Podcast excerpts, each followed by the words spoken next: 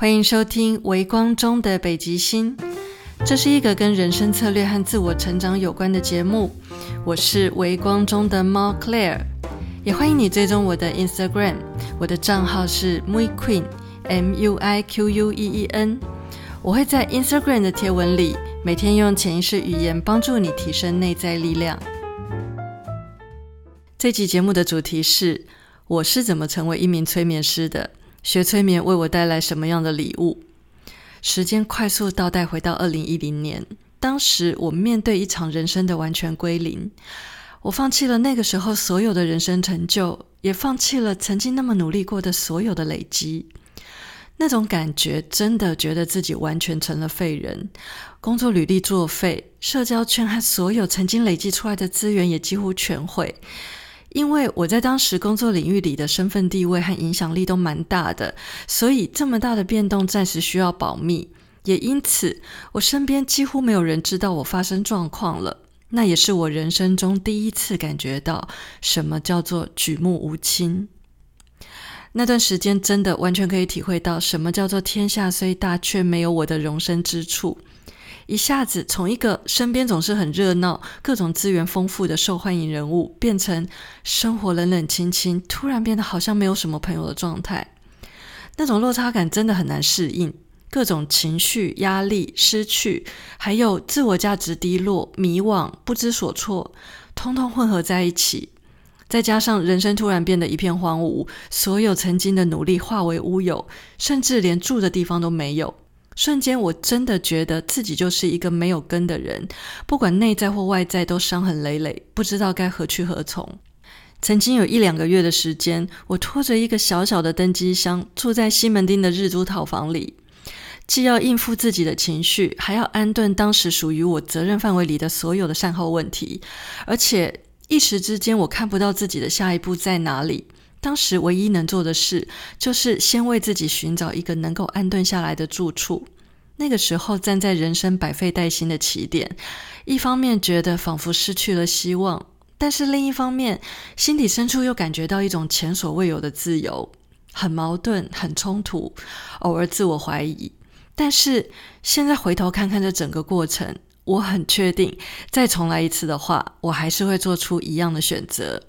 很快的，我离开日租套房，搬进一间两房一厅，却幸运拥有独立八平大露台的房子。而且前任屋主是一间设计公司，所以我客厅和走廊的墙面是非常漂亮的干燥玫瑰色。我的露台采光很好，而且非常宽敞，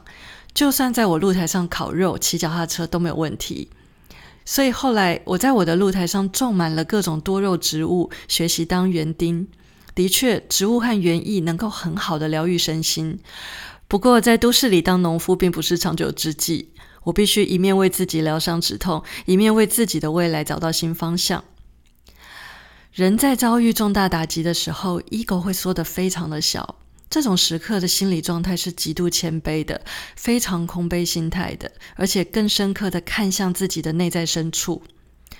在我感觉自己突然变得一无是处，而且非常渺小的那段时间，我开始接触到身心灵相关的知识和课程。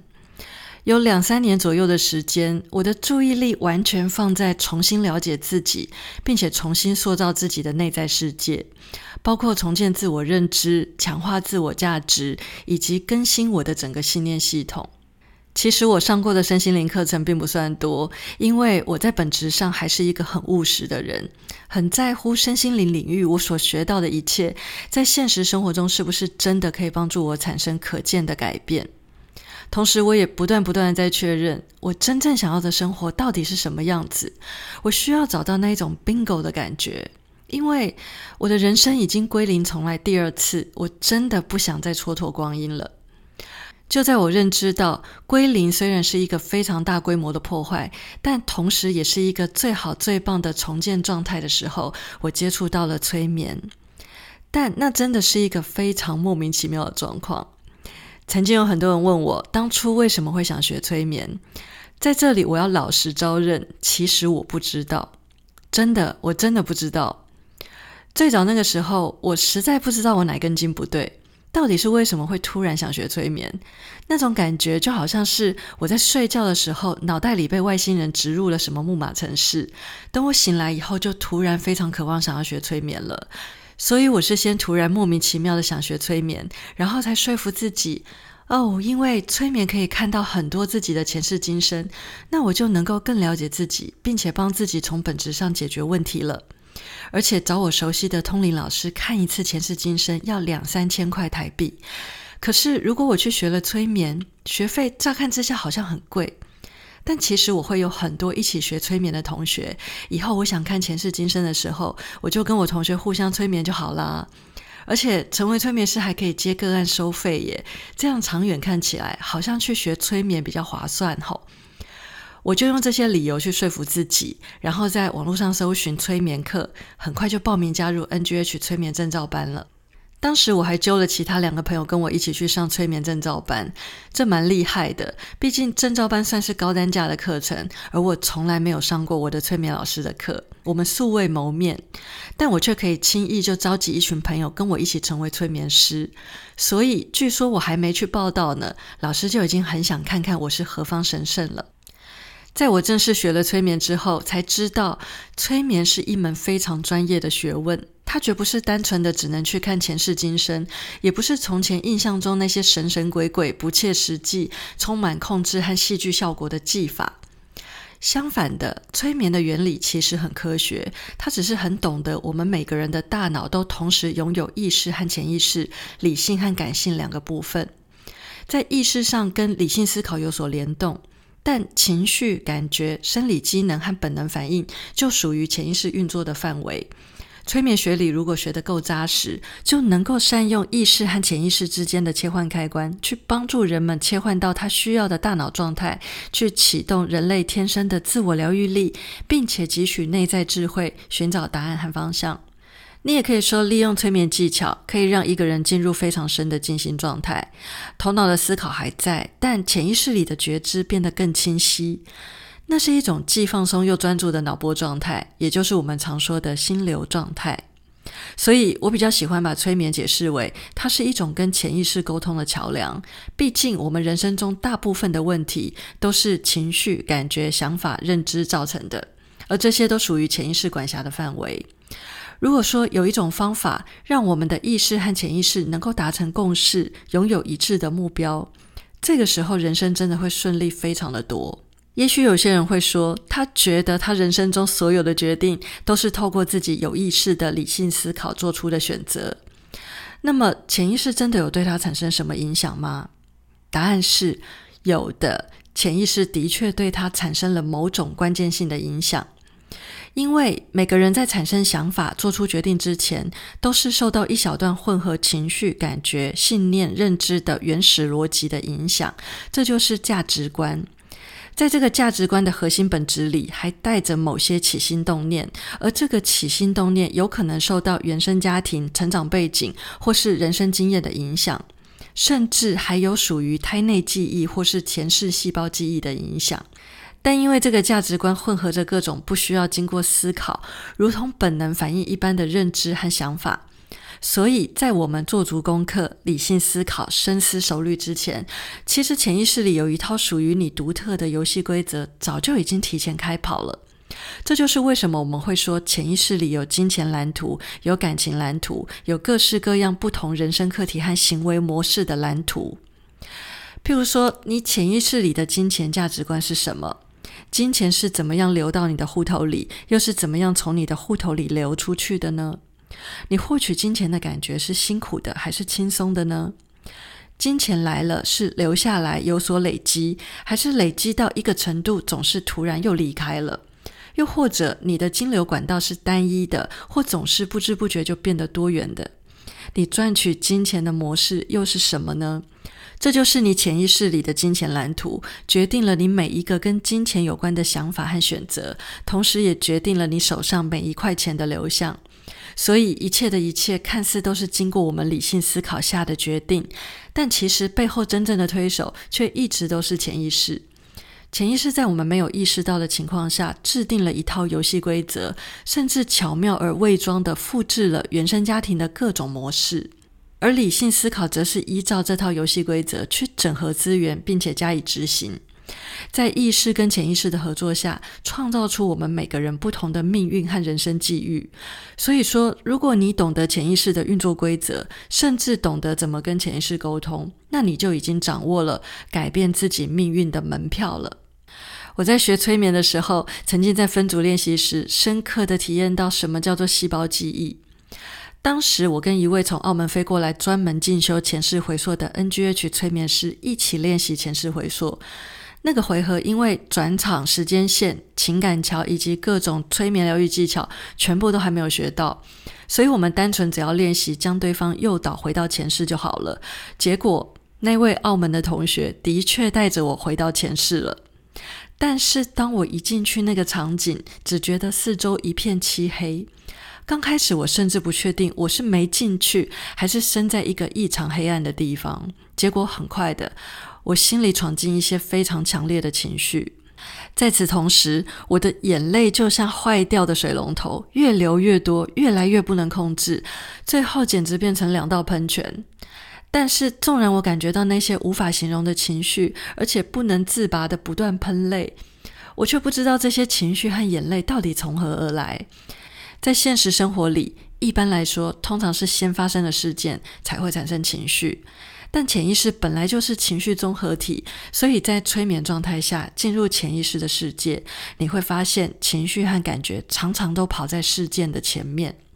先有强烈的情绪和感觉，之后才慢慢揭晓到底过去发生了什么事。这就是潜意识的表达方式。后来我发现，我其实是去到一个因为政治斗争而被活埋的前世。当时跟我一起被活埋的有二十几个人，其中包括我在那一世的家人，所以我心里的情绪非常的悲伤、无奈，而且深深责怪自己没有能力保护好我的家人。那些心碎的细胞记忆就演变成我在这一世先天心脏不好的原因。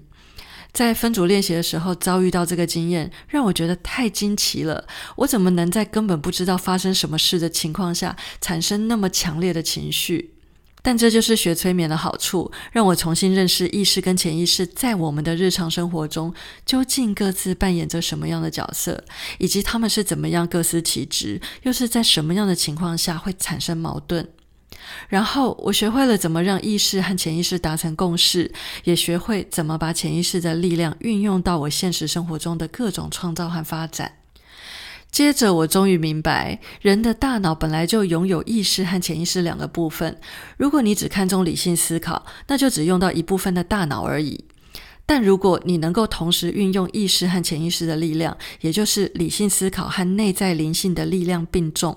那就是发挥了所有成功学、领导学的经典书籍里提到的潜能的力量，因为你用到了整个大脑完整的运作。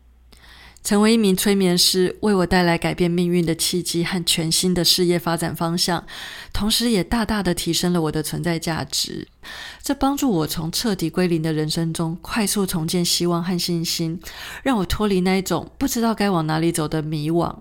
而且在面对生活的时候重新掌握力量。我在这几年破千的催眠个案经验里。亲眼见识到细胞记忆和信念系统是怎么左右着人们的人生际遇。针对催眠个案遭遇到的问题，深入潜意识抽丝剥茧，常常会发现这一团乱掉的毛线球，原来线头的起点只是一件那么普通的事情所撞击出的一个信念。但相反的，利用这个潜意识运作的逻辑，也能够有意识的帮助个案重设并建立新的信念系统，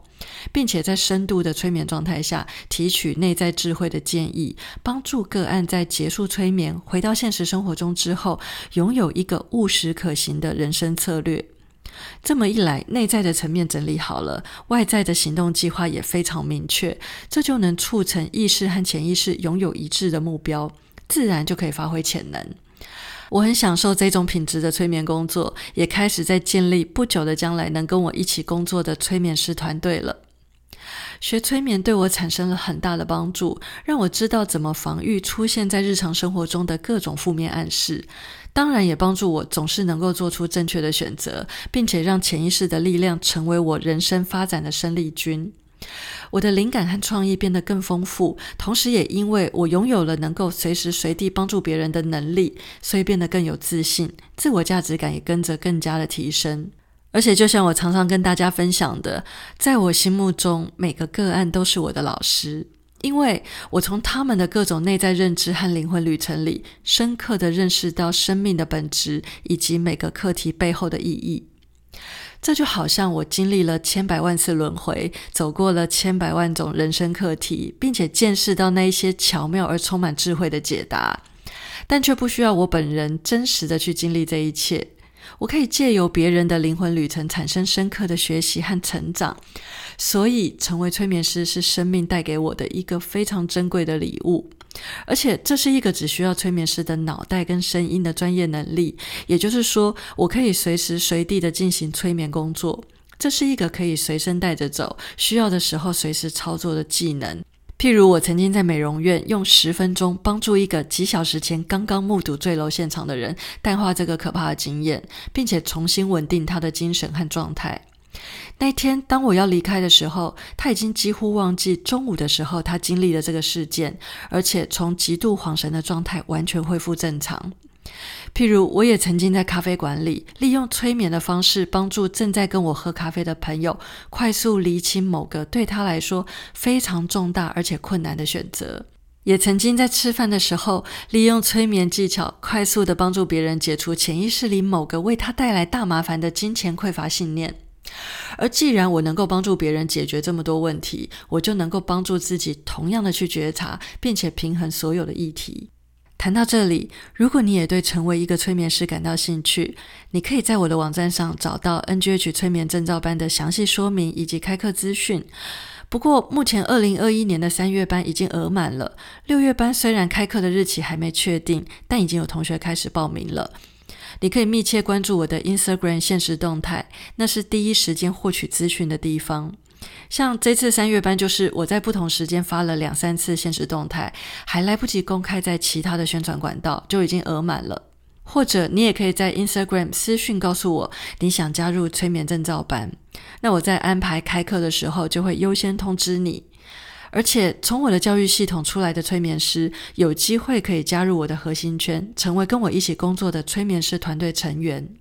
另外，如果你想获得更多免费但含金量高的资源，欢迎到 Clubhouse 追踪我。我在 Clubhouse 的账号跟 Instagram 一样是 Mui Queen，M U I Q U E E N。最近我正在规划固定在 Clubhouse 开主题房间，在那里你将有机会直接跟我对话。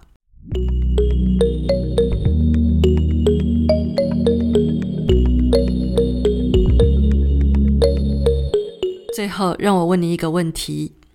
到目前为止，生命送给你最大的礼物是什么呢？欢迎你把这一题的答案在 Apple Podcast 上留言给我，或者你也可以到 Instagram 私讯跟我分享，我会很开心能够有机会认识你。我的 Instagram 账号是 Mui Queen，M U I Q U E E N，期待在 Instagram 可以见到你。另外，在我的网站上有一组线上课程，《如何为你的人生重新定向》，正在开放免费索取，网址是 claire 小 .com，C L A I R E H S I A O 点 C O M。这个课程一共有三堂，随时注册，随时开始，无限回放。适合感到迷惘、正在寻找方向，或是想要重新再出发的人，欢迎你加入这门课程，也欢迎你把这个资讯分享给你身边有需要的朋友，帮助他们也能重新定位人生方向。